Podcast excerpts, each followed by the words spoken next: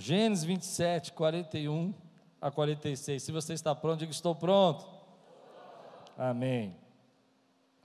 Isaú guardou rancor contra Jacó, por causa da bênção que o seu pai lhe dera. Lembram da passagem? Acabei de explicar, né? E disse a si mesmo: Os dias de luto pela morte de meu pai estão próximos, então matarei meu irmão Jacó quando contar a Rebeca o que seu filho Isaú dissera, ele mandou chamar Jacó, seu filho mais novo. Ele disse: Isaú está se consolando, guarde essa palavra. Isaú está se consolando com a ideia de matá-lo. Está tão feia essa casa, está tão dividida, que o irmão está consolando-se, dizendo assim: tudo bem, eu vou matar você. Misericórdia. Ouça, pois, o que eu digo, meu filho: fuja imediatamente para a casa do meu pai Labão, em Arã, fique com ele algum tempo, até que passe o furor do seu irmão. Quando o seu irmão não estiver mais irado contra você e esquecer o que você lhe fez, mandarei buscá-lo, porque, perderei, porque perderia eu vocês dois num só dia. Versículo, capítulo 28 de Gênesis, 28, 1 a 9, diz assim. Então Isaac chamou Jacó, deu-lhe sua bênção, lhe ordenou: Não se case com uma mulher cananeia, vá a Padã Arã, casa de Betuel, seu avô materno, e case com uma das filhas de Labão, irmão de sua mãe. Que o Deus Todo-Poderoso o abençoe, faça-o prolífero e multiplique os seus descendentes, para que você se torne uma comunidade de povos. Que Ele dê a você e a seus descendentes a bênção de Abraão, para que você tome posse da terra na qual vive como estrangeiro, a terra dada por Deus a Abraão. Então Isaac despediu Jacó, e este foi para Padã Arã, e Alabão, filho de Arameu, Betuel, irmão de Rebeca, mãe de Jacó e Isaú. Isaú viu que Isaac havia abençoado a Jacó, e o havia mandado para Padã Arã para escolher ali uma mulher, e que, ao abençoá-lo, deram-lhe a ordem de não se casar com mulher cananeia. Também soube que Jacó obedecera seu pai e sua mãe e fora para Padã Arã, Percebendo então Saul que seu pai Isaac não aprovava as mulheres cananeias, foi à casa de Ismael e tomou a Maia, Maalate, irmã de Nabaiote, filha de Ismael, filho de Abraão, além das outras mulheres que já tinha. Vamos orar? Senhor, fala conosco, traz a tua palavra ao nosso coração, alimenta a nossa vida, vem com teu espírito agora, quebra todas as barreiras, impedimentos, para que nós possamos ouvir a tua voz, em nome de Jesus. Amém. As coisas ficaram complicadas. A ideia de Rebeca de enganar Isaac, receber a bênção sobre Jacó, trouxe um problema grande na família, porque agora esses dois irmãos não têm mais nenhum relacionamento, eles se odeiam. Isaú está tão furioso com Jacó que já planeja matá-lo, e ele guarda tanto rancor na sua vida, que a Bíblia vai usar uma expressão muito forte, ela vai dizer que ele quer se consolar matando o seu irmão. Ou seja, ele quer vingança, ele quer tirar isso a limpo. Então, o seu pai Isaac, que já não tem mais força nenhuma sobre Isaú, não tem voz de comando sobre ele, decide é, mandar Jacó embora e dizer: Olha, some daqui, foge vai embora, desaparece, vai para a casa dos nossos parentes, fica lá até que as coisas fiquem calmas. E é isso que é, Jacó vai fazer, e é isso que nós vamos ver semana que vem, essa viagem solitária que ele vai fazer. Tudo isso que ele desejou ser abençoado e tudo que ele quis, trouxe a ele agora um tempo de solidão, um tempo distante dos seus pais e da sua casa. E nesse texto eu quero tirar cinco regras para a sua vida e para a minha vida. Cinco coisas que eu aprendi na minha história, na minha vida, que servem como regras da vida. Que eu acredito que você devia ter as suas regras de vida, e eu acredito que você devia pensar nelas. E a primeira regra da vida está aqui. Isaú guardou rancor, versículo 41, contra Jacó por causa da bênção que seu pai lhe dera, e disse a si mesmo: Os dias de luto pela morte de meu pai estão próximos, então matarei meu irmão. A regra 1 um, diz o seguinte para mim: existe tempo de ficar e o tempo de despedir. Às vezes nós queremos mudar um coração de alguém que está rancoroso conosco, que está ofendido, que alguma pessoa que tem algum tipo de inveja de você, e você fica pensando em tentar administrar isso, fica pensando em tentar resolver esse problema, mas há tempos na nossa vida que a gente não consegue resolver esse problema, é tempo de se despedir. E nem sempre a gente gosta de se despedir. Muita gente chega aqui na Quírios porque o tempo de se despedir aconteceu na vida dele. Ele estava lá no ministério, ele estava servindo, ele estava trabalhando, mas Deus fala: agora é tempo de se despedir. E Deus te trouxe até aqui. E você vai perceber que nesse momento que Deus está dizendo para. que Deus está conduzindo toda essa história, está por trás dessa história, Ele vai usar esse tempo de despedida para encontrar Jacó em Betel. É lá que Deus vai falar: Eu sou o Deus de Abraão, sou o Deus de Isaac, mas não sou o seu Deus. E eu preciso ser o seu Deus. O tempo de despedir é um tempo difícil, é um tempo que dói às vezes, mas às vezes a gente quer ficar tentando resolver as coisas. Muitas pessoas, elas não entendem que às vezes há umas situações que na nossa jornada nós precisamos e agora já deu. Não dá para mudar o teu coração, não dá para fazer você entender o que eu penso, não dá para fazer você compreender. Isso é difícil, porque às vezes a gente quer que o outro nos aceite, que outro, o outro nos ame, que o outro nos compreenda, que o outro nos respeite. A gente não pode mudar o coração. Você não pode tirar o rancor que está no coração dele. Essa guerra não é sua. Quando você começa a perceber o texto, você vai perceber que Isaú, ele não merecia a bênção, ele não dava valor à bênção. A gente viu isso semana passada. Então ele culpa Jacó agora por não ser abençoado. E nesse momento, querido, que que não tem diálogo, não tem conversa. E a gente às vezes não entende isso, é muito complicado entender isso. Mas a regra da vida diz que às vezes você quer conciliação, você quer resolver todos os problemas, você quer que a pessoa te aceite, você quer que a pessoa te ame, mas dentro do coração dela ela guarda algo com você que você não consegue tirar. Não importa quanto perdão você peça, não importa quantas vezes você diga para ela: olha, desculpe, eu errei, ou qualquer coisa que você faça. Mas às vezes nós não estamos preparados a nos despedir.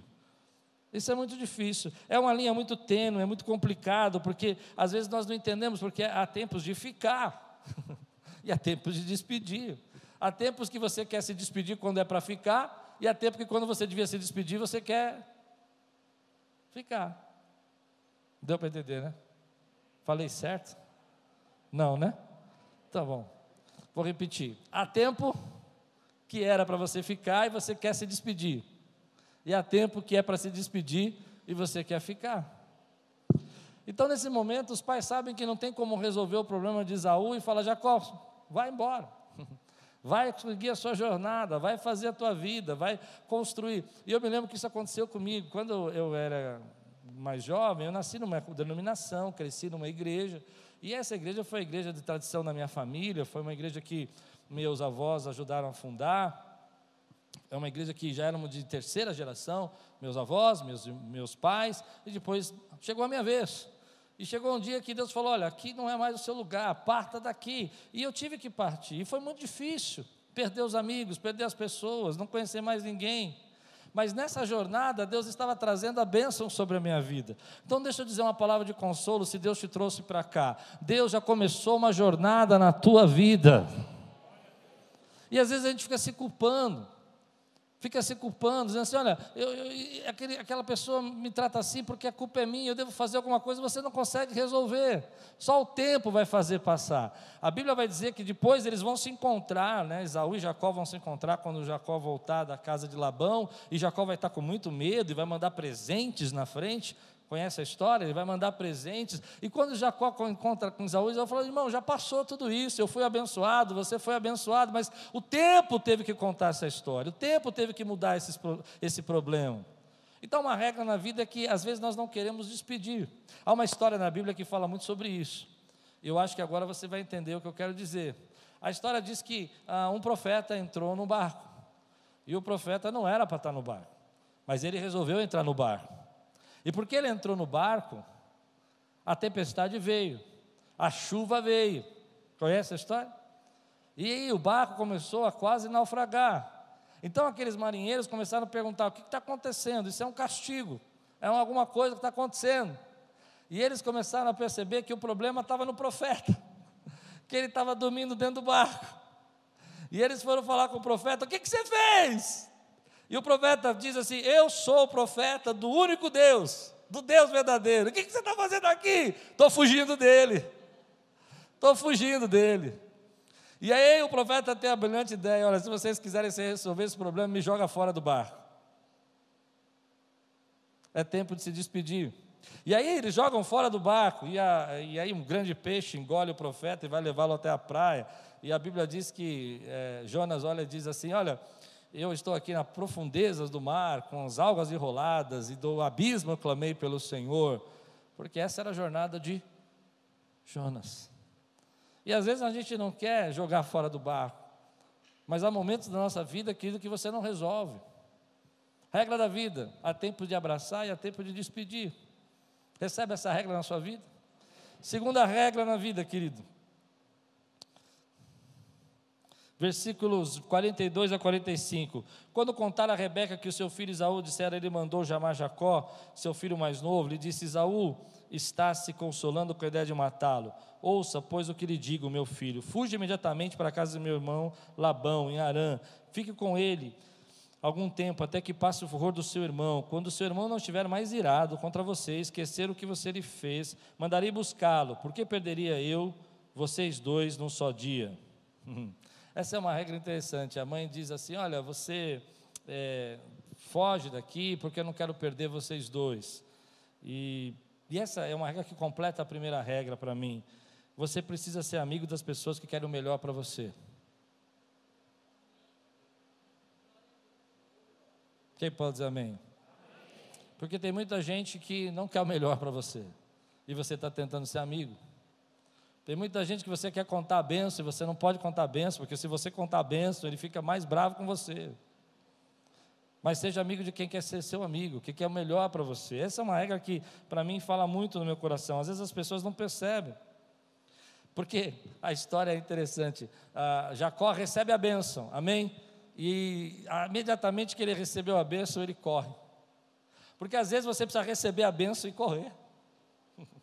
Você precisa receber a bênção e não pode ficar no mesmo lugar. Você precisa receber a bênção e correr.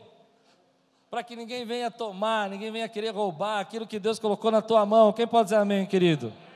A bênção já está sobre sua vida, a bênção já foi dada, embora que a maior bênção vai ser a bênção que ele vai encontrar Deus ali e vai ser abençoado por Deus, aquela vai ser a bênção real, mas aquele já recebeu a bênção, ele tem que correr.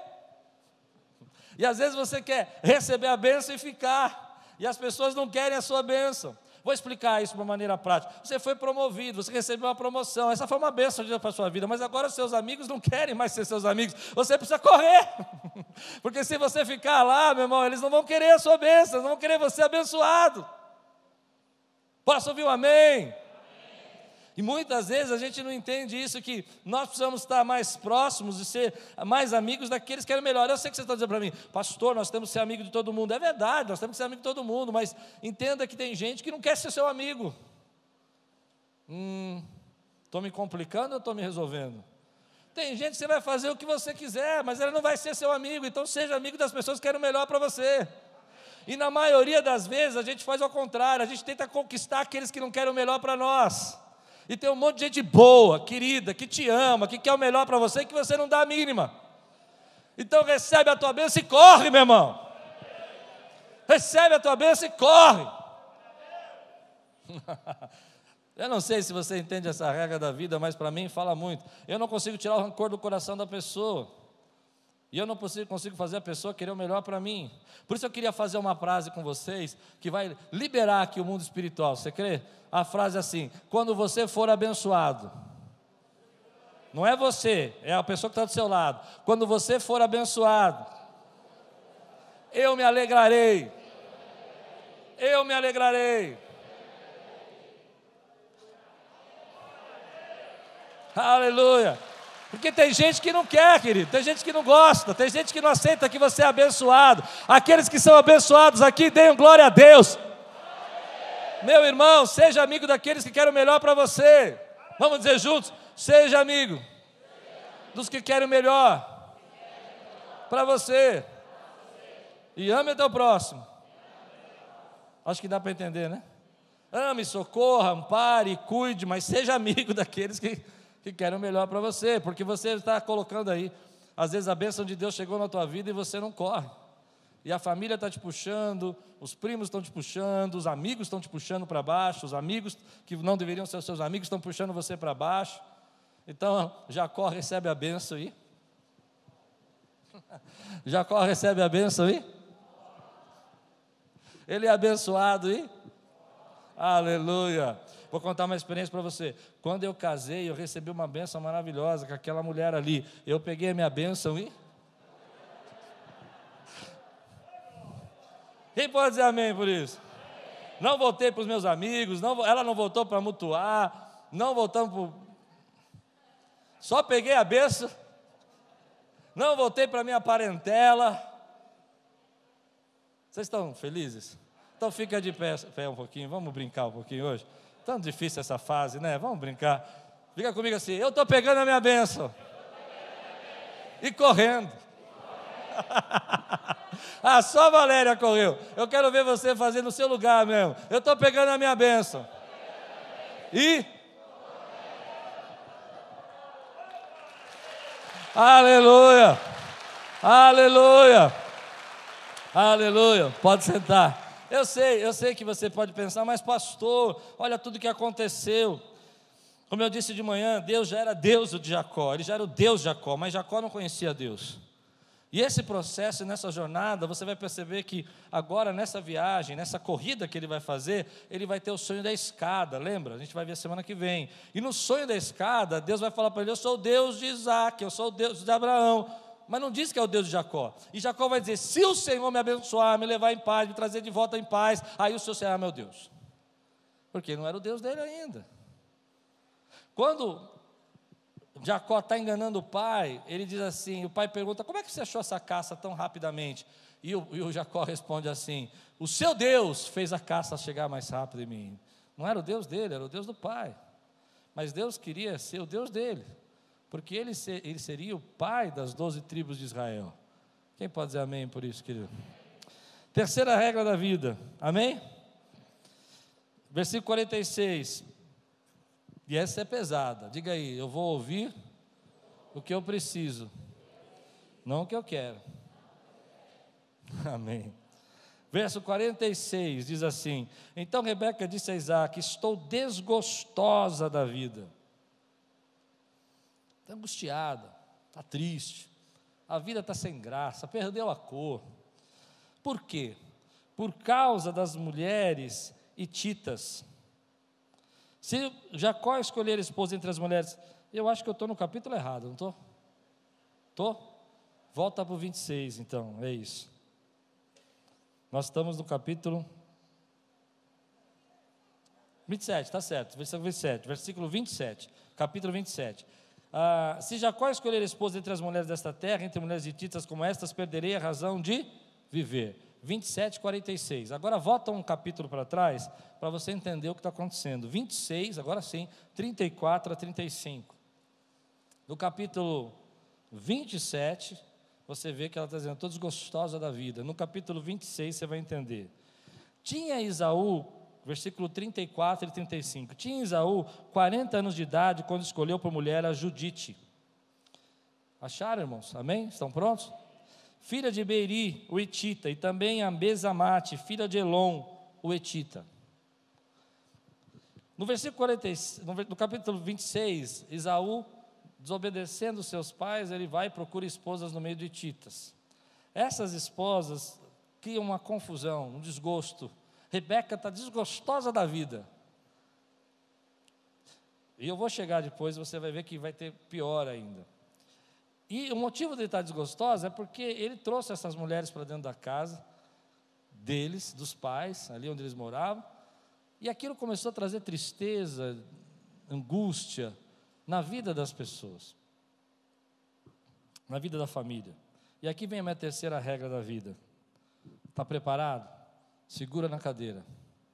Não deixe seus filhos se tornarem um peso para você. Resolva isso antes. Desligaram as minhas luzes aqui todas. Ah, é? Tá bom. Não deixe que seu filho se torne um peso para você. Resolva isso antes. Sabe o que a gente percebe? É que às vezes nós vamos fazendo com que os nossos filhos vão se tornando rebeldes, inconvenientes. E os pais começam a ter medo dos seus filhos. Isso se torna um problema tão grande que às vezes o pai perde até a alegria de estar junto com o filho. Eu sei que isso parece pesado, mas a gente precisa resolver isso antes, antes disso acontecer. Rebeca deixou e Isaac deixaram as coisas ficarem tão complicadas com Isaú que eles já não tinham controle nenhum. Isso parece muito moderno, onde os filhos às vezes vivem por anos e anos dentro das casas dos pais e cobrando dos pais, sem querer ajudar os pais. Pesado, né? E nós não resolvemos isso. Com medo de ofender, com medo que eles fiquem mais rebeldes, com medo de que as coisas prejudiquem. Então você vai tolerando aquilo e aquilo vai se tornando como se fosse um monstro dentro da sua sala. Sabe, você vai jogando embaixo do tapete, quando você vê, você tem uma montanha dentro do tapete de sujeiras e problemas. Se você não acredita, olha o que vai acontecer aqui. Ah, eu vou pular um pouco a minha mensagem. No versículo 20, capítulo 28, nós vamos ler depois esse texto também, versículos 6 a 9. 28 agora. Então, Esaú viu que Isaac havia abençoado a Jacó e o havia mandado a Padã Arã para escolher ali uma mulher. E que ao abençoá-lo, deram-lhe a ordem que não se casar com mulher cananeia. Também soube que Jacó obedecera a seu pai. Também soube que Jacó obedecera a seu pai e sua mãe. E fora para Padã Percebendo então Esaú que seu pai Isaac não aprovava não aprovava as mulheres cananeias, foi à casa de Ismael e tomou uma mulher cananeia. Percebendo que seu pai não aprovava, ele foi lá e fez o quê? Fez o que seu pai não queria.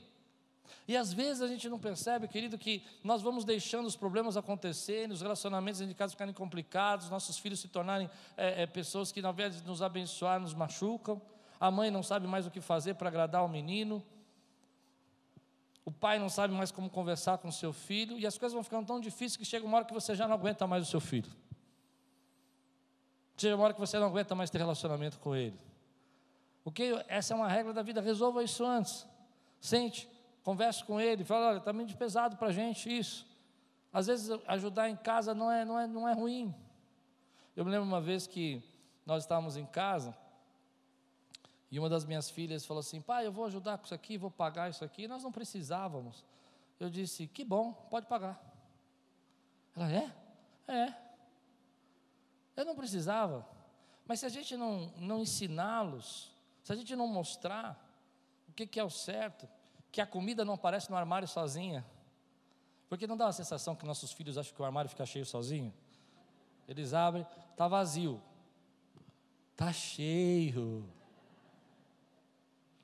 Às vezes não percebe o trabalho que você teve que ir no mercado, carregar sacola. Aí você chama seu filho para ajudar você a carregar uma sacola. Ele fala: Não, não dá, estou ocupado. E você carrega a sacola, enche o armário. Tranca o armário, deixa você comer uns dias, você vai ver. É. Eu sei, você, você não. Ô meu pai. Tá vendo? Estou mexendo aí, ó. Meu Deus, meu Deus. A gente precisa, é, às vezes, enfrentar algumas situações. Eu já tive algumas conversas em casa, e minhas filhas são uma benção, me abençoam muito, me ajudam muito aqui na igreja, mas já tive momentos de sentar e falar, ó, oh, está pesado. E elas também tiveram comigo, ó, oh, pai, você está pesando. Ainda mais filha de pastor, né? Mas se você não resolver isso logo, vai chegar uma hora que você não vai querer mais conversar com seus filhos. Duro isso, né? Vai chegar uma hora que você fala assim, ah, não quero mais falar com você. Eu, eu gosto muito dessa história de Isaac, porque a minha casa era uma casa parecida com a casa de Isaac, porque mamãe preferia dois filhos, papai preferia os outros dois.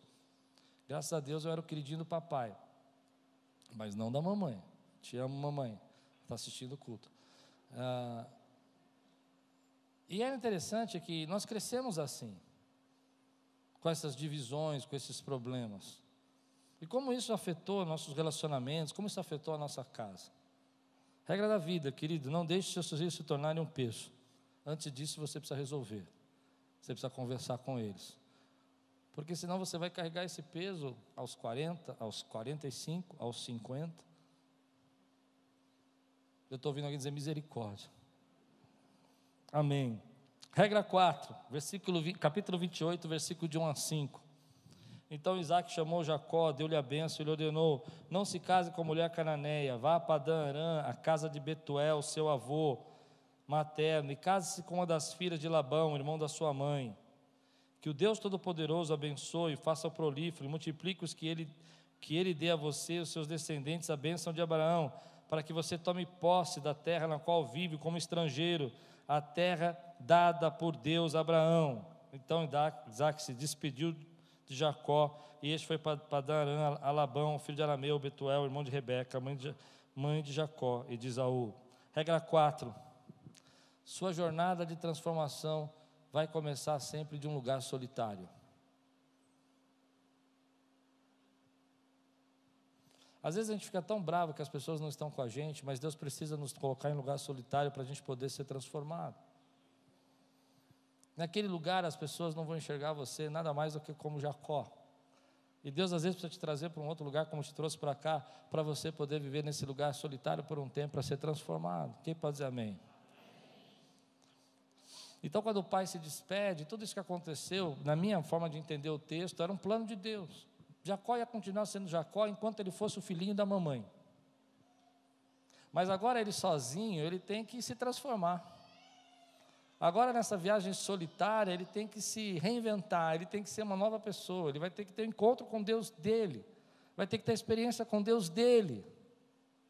E esse lugar solitário, às vezes a gente não gosta. Mas foi num lugar solitário que Deus transformou a minha vida. Foi me colocando num lugar sozinho, onde eu me lembro que quando Aquiles passava uma grande dificuldade, eu liguei para algumas pessoas, falei assim: olha, vem nos ajudar. Não, não, isso é uma coisa que Deus vai tratar com você.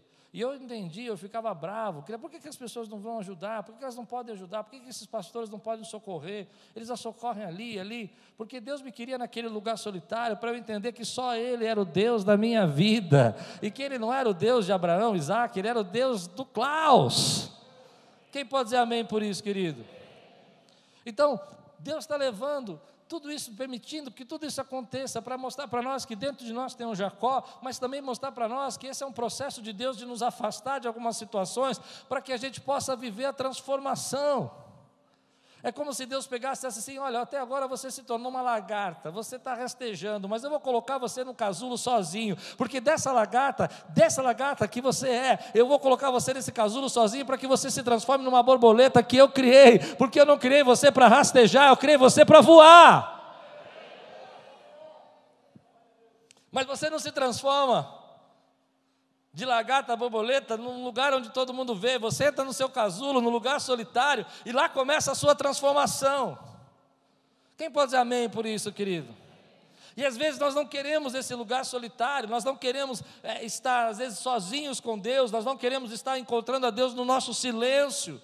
Nós queremos que as pessoas falem para nós, nós queremos que as pessoas ministrem para nós, nós queremos que as pessoas orem por nós, e Deus está dizendo: não, eu quero ser o Deus da sua vida eu quero ter um encontro com você. E se você quiser entender isso, semana que vem você vai ver Jacó num lugar solitário, sozinho, tendo um sonho de uma escada onde os anjos sobem e descem, porque é nesse lugar solitário que Deus começou a operar na vida dele e começa a se transformar no Deus dele. Então você está triste que as pessoas foram embora, você está chateado porque as pessoas te deixaram, você não entende porque seus amigos não estão com você, mas esse foi o jeito de Deus começar a maior bênção da tua vida, de fazer você deixar de ser Jacó e virar Israel.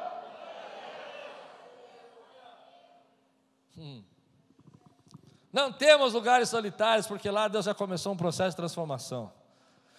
Não temos lugares solitários, porque lá Deus já começou a derramar a bênção. A liderança é solitária. Quando você se torna um líder, quanto mais líder você é, mais solitário você fica, menos pessoas têm para te entender. Mas não temos esse lugar, porque é nesse lugar que Deus vai mostrar que Ele é o Deus da sua vida. Aleluia. Eu temia lugares solitários, porque a gente fica com medo, esses lugares são assustadores, não são familiares, não tem as pessoas que nós gostávamos de conversar, não tem aquelas pessoas que nos amparavam, aqueles apoios emocionais. Sabe por que, que não tem nada disso? Porque Deus quer ser tudo isso na sua vida. Aleluia. Eu te dou 30 segundos aí para você adorar a Deus, para você glorificar o nome dEle, e agradecer você que está no lugar solitário, porque Deus está trabalhando na tua vida. Às vezes a gente não entende. Na minha vida, essa história é muito interessante, porque Deus me tirou da minha parentela, me tirou fora do meio onde eu vivia, do ministério que eu fui criado, e me colocou no lugar solitário. E nesse lugar solitário, Deus operou a transformação. Bendito seja o nosso Deus que nos coloca em lugares solitários, para nos transformar naquilo que Ele planejou para a nossa vida. Você está tão bravo que a mamãe não te socorreu, você está tão bravo que o teu papai não emprestou dinheiro mais para você, você está tão bravo porque a pessoa não está te ajudando, você está tão bravo que as pessoas se despediram, mas esse era o jeito de Deus começar uma história na tua vida vida. Enquanto você estava amparado com todas essas pessoas, você não deixava de ser Jacó. Mas agora que você está desamparado, sozinho, é nessa hora que você vai descobrir que tem muito mais dentro de você do que você pensa. Tem um Israel aí, um campeão com Deus dentro da sua vida. E o processo de ser abençoado por Deus tem que passar pelo lugar solitário. Hum. Hum. É muito bom você ter pessoas para te ajudar. É muito bom você ter pessoas que socorrem você, mas às vezes elas também te atrapalham. Sem você perceber, elas te ajudam, mas te atrapalham.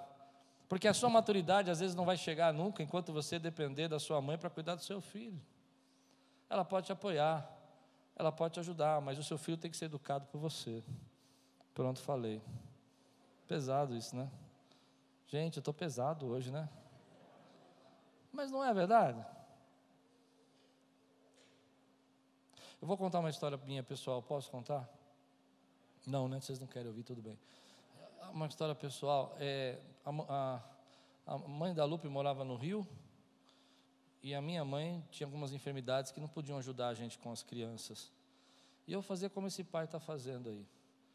Pegava minha filha, trazia para a igreja, para os ensaios, para tudo. Colocava no colo, ela dormia no meu colo. Às vezes louvando ao Senhor, Eu me lembro de, da, da Laís arrastar bancos, e Thalita também, arrastar bancos assim de, de plástico, fazer uma caminha e dormir em cima da caminha enquanto nós estávamos ensaiando até meia-noite, uma hora da manhã, com aquele louvor alto, barulhento. Que bênção. E no meu coração, como essas meninas sofrem. Mas hoje elas amam a casa do Senhor, porque foram criadas na casa do Senhor. É claro que seria benção ter minha mamãe para ficar um pouquinho com minhas filhas. Acho que dá para entender, não estou sendo radical, não quero desequilibrar, não. Às vezes é precisa. Mas às vezes Deus deixa você sozinho, porque o filho aprende vendo. E ele precisa ver você orando, ele precisa ver você, o valor que você dá para a casa de Deus, ele precisa ver o valor que você tem para a obra do Senhor. Então Deus às vezes te deixa num lugar solitário. E ali está formando a tua vida, está transformando você. E se você está num lugar solitário, fique feliz que as bênçãos de Deus estão chegando na tua vida. Eu vou repetir: se você está no lugar solitário, fique feliz que Deus já começou um processo de transformação, de bênção na tua vida. Se você quer dar um grande glória a Deus, exalta ao Senhor. Aleluia! Glória a Deus! Aleluia! Eu vou só terminar essa frase. Eu não estou dizendo que é fácil, mas às vezes é o jeito de Deus. Eu me lembro nessa época de pregar alguns congressos, e pregar alguns acampamentos e, e, ministérios que não eram quírios, e eu me lembro da, da minha filha é, ter um kit de sobrevivência. O kit de sobrevivência dela era uma caretinhas, coisinhas para pintar, um, um suquinho, uma bolachinha. Ela ia com a bolsinha dela. Eu me lembro de um acampamento que eu estava pregando. Ela estava de joelhos lá no fundo pintando, e eu pregando no retiro de uma outra igreja. E no final, ela entra no carro e ela fala assim: Papai, por que, que você falou isso? Eu não me lembro o que, que eu tinha pregado, mas ela falou: Eu queria entender de onde o senhor tirou isso na Bíblia. E nós voltamos conversando sobre aquele texto da Bíblia. Hum. Amém. Aleluia. Por último, quinta, quinta regra da vida. Essa é pesada. Você aguenta mais uma pesada? Não. Mas essa é libertadora. Diz assim: Isaú viu que Isaac, nós lemos o texto, havia abençoado a Jacó e havia mandado a Padarã, e aí ele vai, escolhe mais uma mulher cananeia, porque sabia que seu pai não queria essa mulher, e sabia que, ele não queria, que o pai dele não gostava de mulheres cananeias, e foi à casa de Ismael e tomou a Malate, irmã de Nabaiote, filha de Ismael, filho de Abraão, além de outras mulheres, além de outras mulheres que ele já tinha, que é aquelas que nós lemos. Então, ele vai fazendo tudo isso como uma vingança, como um jeito de provocar a ira de Isaac, como um jeito de prejudicar ainda mais a mãe que está desgostosa da vida, um jeito de punir. E essa é a quinta regra da vida que eu acho que nós precisamos ter. Não culpe os outros pelo que você deveria mudar em você mesmo. Vamos embora? Você já percebeu como tem gente frustrada que joga a frustração dela em nós? Não estou falando de você, não, mas já percebeu isso? Como tem gente que culpa você por aquilo que ela é frustrada? Nesse texto você percebe que é, é, é, Isaú está culpando o pai, Isaac, a mãe. A mãe, tudo bem que ela foi, participou do complô, mas o pai foi enganado. E ele está culpando, está prejudicando. O texto está dizendo: sabia que Isaac não gostava, ele foi lá e fez. Nós temos um jeito de jogar a nossa frustração sobre os outros.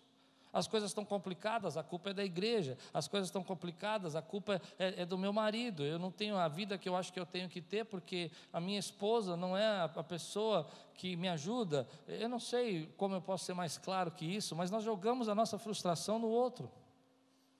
E às vezes nós jogamos ao ponto de querer punir o outro por isso. Eu vou parar de falar de você, porque você não me ajudou, você não me abençoou. A minha mãe não quis ficar com meu filho, ela já ficou tantas vezes, hoje ela não quer, mas não, mas ela, ela sempre me deixa na mão. Eu não estou falando só nesse aspecto, mas no aspecto da gente jogar a frustração de uma maneira que a gente tenta punir a outra pessoa, como se a outra pessoa fosse a causa dos nossos problemas. O problema de, de, de Isaú é que ele, ele, não, ele desprezou a bênção. O problema dele é que ele não valorizou.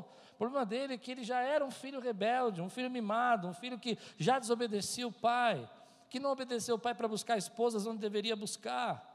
Mas, no entanto, ele pega e diz assim: Olha, sabe uma coisa, eu vou fazer isso mais ainda para provocar, para criar mais problema. Muitas pessoas, eh, elas não conseguem lidar com as suas frustrações e elas jogam as frustrações nos outros. Então a pergunta que eu faço é: você está frustrado com quem? Você está tá jogando isso para cima de quem? Você está punindo quem pela sua frustração?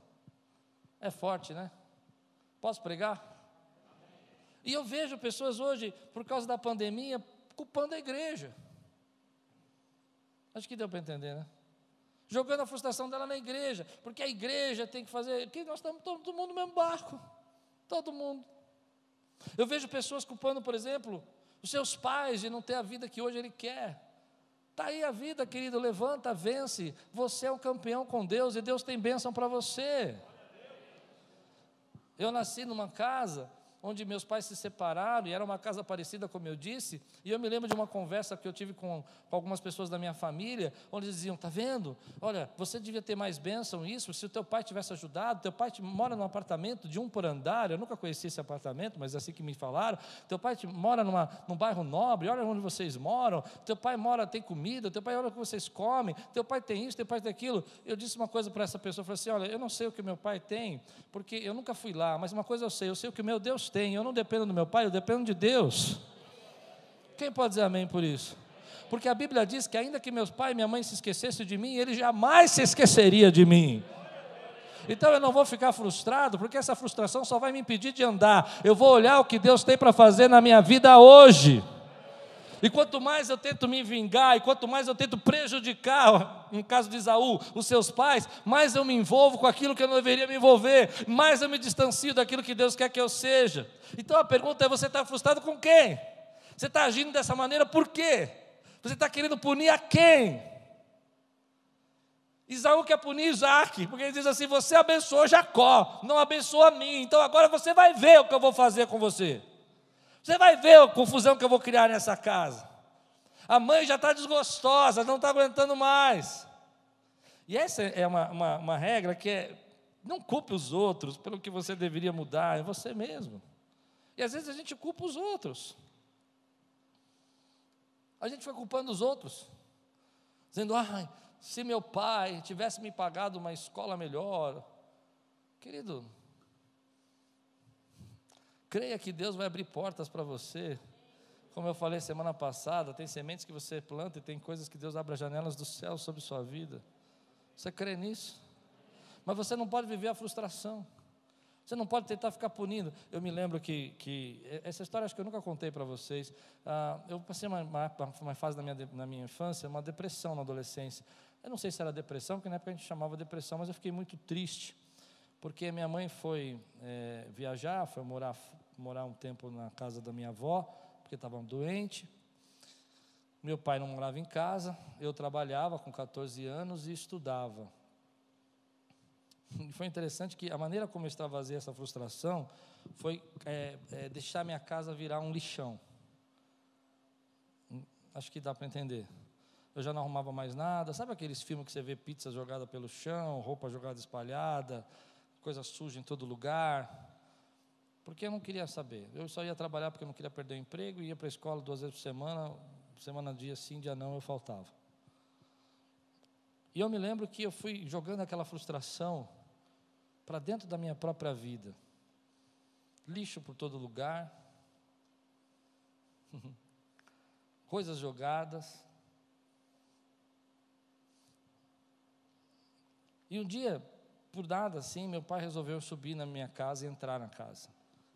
Ele foi lá, fez uma compra, levou para minha casa e subiu. E quando ele subiu, foi a única vez que eu vi meu pai chorar. E ele chorou. Ele não falou nada, ele só chorou. E ele foi embora. E eu fiquei pensando, por que, que eu estou fazendo isso? Eu estava jogando toda a minha frustração naquilo. Para que, que eu estou fazendo isso? No dia seguinte, cheguei no meu trabalho, tinha uma senhora que trabalhava na limpeza, eu disse, a senhora pode me ajudar? Quanto a senhora cobraria para limpar minha casa? Ela disse, ah, filho, para você eu faço baratinho, você ela já sabia da minha história, da minha mãe e tudo. No dia seguinte, no sábado, ela estava lá, ela chorou. Ela limpou toda a minha casa, deixou limpa. Ela disse: Filha, eu vou começar a vir aqui há 15 dias. Eu não precisava viver assim. Mas eu deixei a minha frustração tomar conta e quase destruí minha vida porque eu estava frustrado que meus pais tinham separado, porque eu estava frustrado que minha mãe estava doente, porque eu estava frustrado porque eu tinha que trabalhar, estudar e fazer minha comida sozinha, porque eu estava frustrado porque eu tinha que é, ser um cristão ainda que eu tivesse que enfrentar todas as lutas. Eu estava frustrado com Deus, eu estava frustrado com meu pai, estava frustrado com a minha mãe, estava frustrado com a vida, e só destruía a minha vida. Eu não sei se eu consigo pregar mais que isso, gente. Mas enquanto você joga essa frustração para os outros, a sua vida não prospera. E tudo aquilo podia ser resolvido com uma mulher que foi lá e fez uma faxina. Toda a minha tristeza. E eu me lembro que nessa semana ela chegou no trabalho e chegou para minha chefe e falou: Dona Rosângela, a casa estava suja.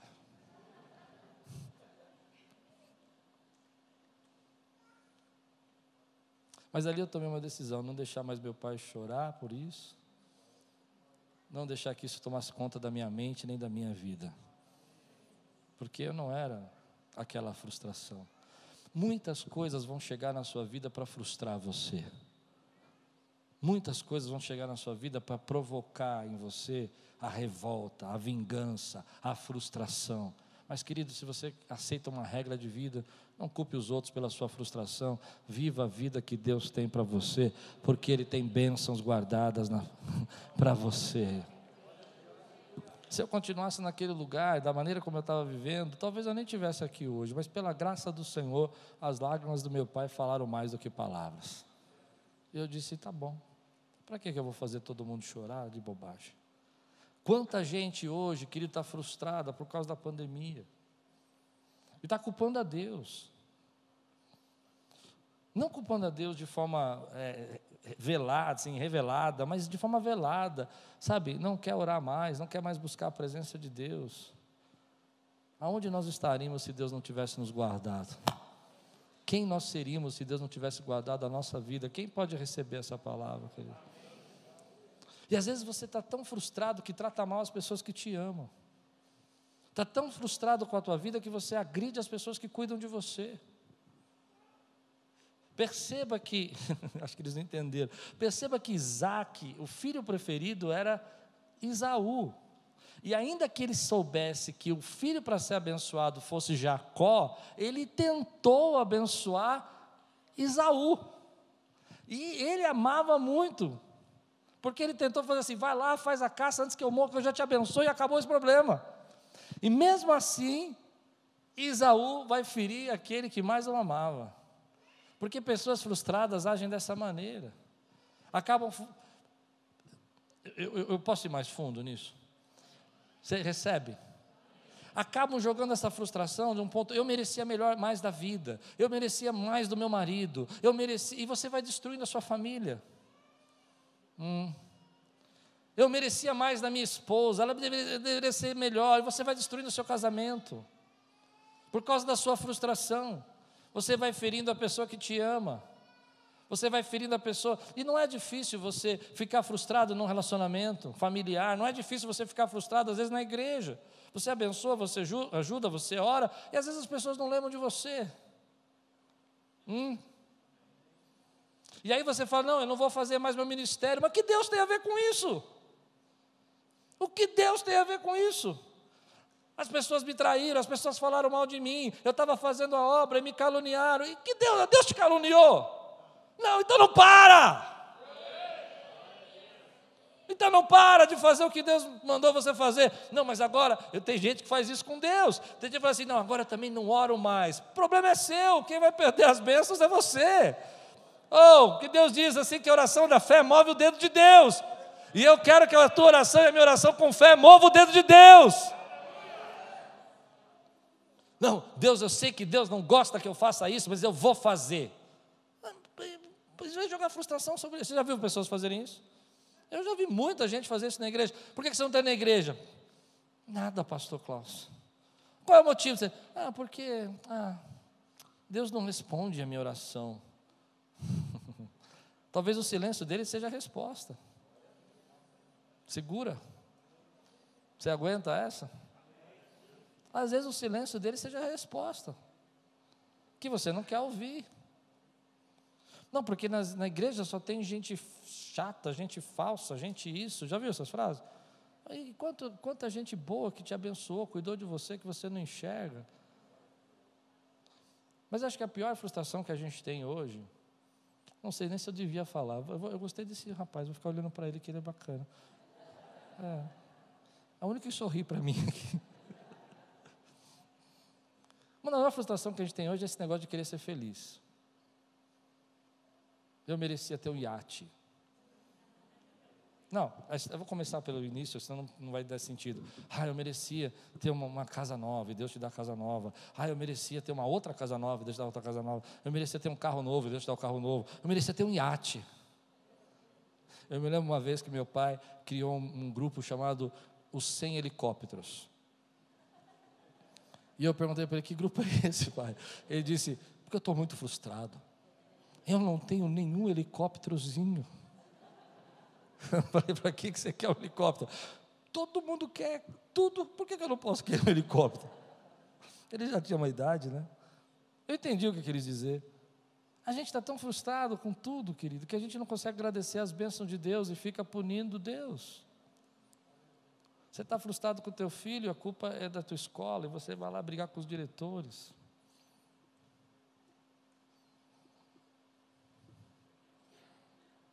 E você não percebe que isso vai, essa frustração vai gerando problemas. E o que o teu filho quer é a sua atenção. É forte isso, né?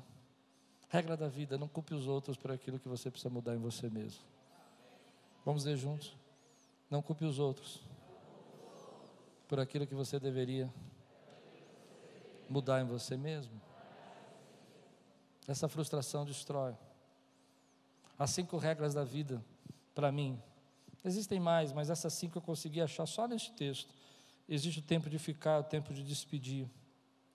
E nós não gostamos disso. Seja amigo das pessoas que querem o melhor para você. Tem gente que você vai ter que ser abençoado e correr. Não deixe que os seus filhos se tornem um peso para você, resolva isso antes. Você vai deixando que eles não te obedeçam, que eles retruquem, que eles falem mal, que eles não. Eu acho interessante. Ó, vou olhar para vocês que eu quero ver se eu estou exagerando. Eu estava pensando isso hoje, irmãos. Algumas pessoas falam assim para mim: meu filho não quer mais ir na igreja, pastor. E eu não tenho, então não sei o que fazer. Eu fico pensando, se teu filho falasse assim, isso foram garotozinhos de 8, 10 anos de idade. Se teu filho falasse que não quer mais na escola com 8 anos, 10 anos você fazia?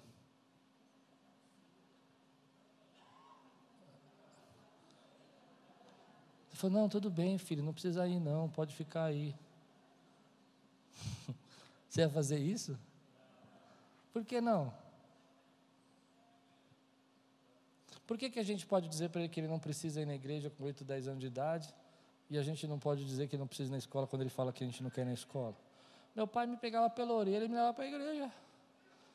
Pai, eu quero jogar bola. Eu fiquei com uma raiva da igreja, porque eu lutava judô, pastor Daniel. Eu era bom no negócio. Garotinho, assim, lutando judô, faixa azul, já bonitinho e tal. E aí me convidaram para ser federado.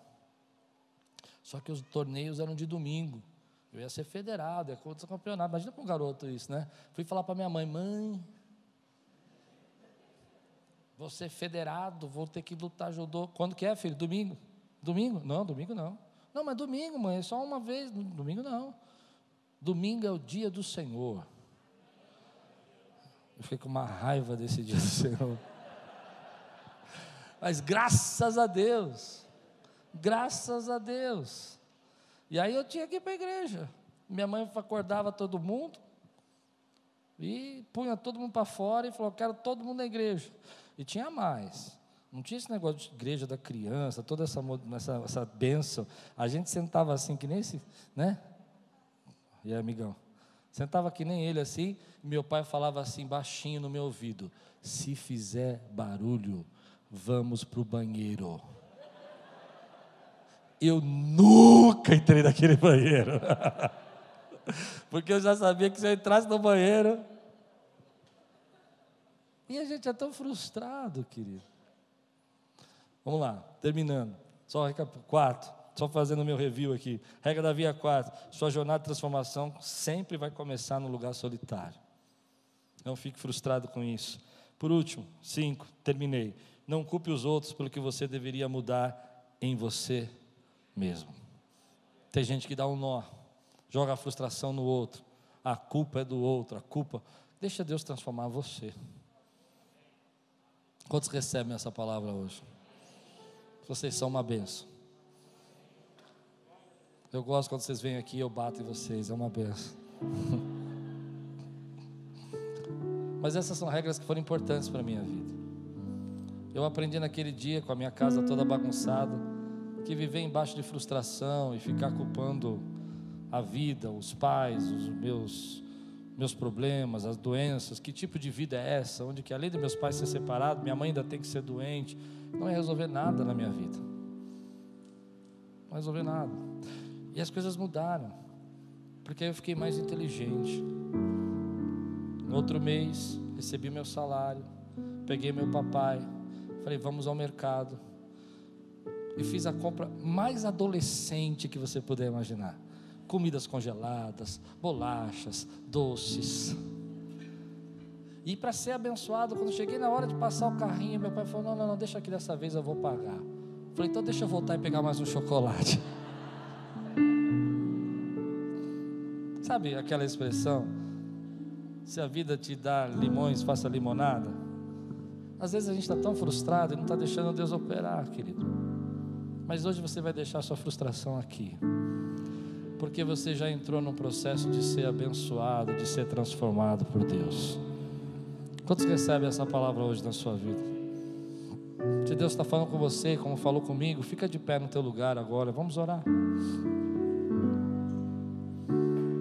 Eu não estou dizendo que é fácil. Não estou dizendo que é fácil.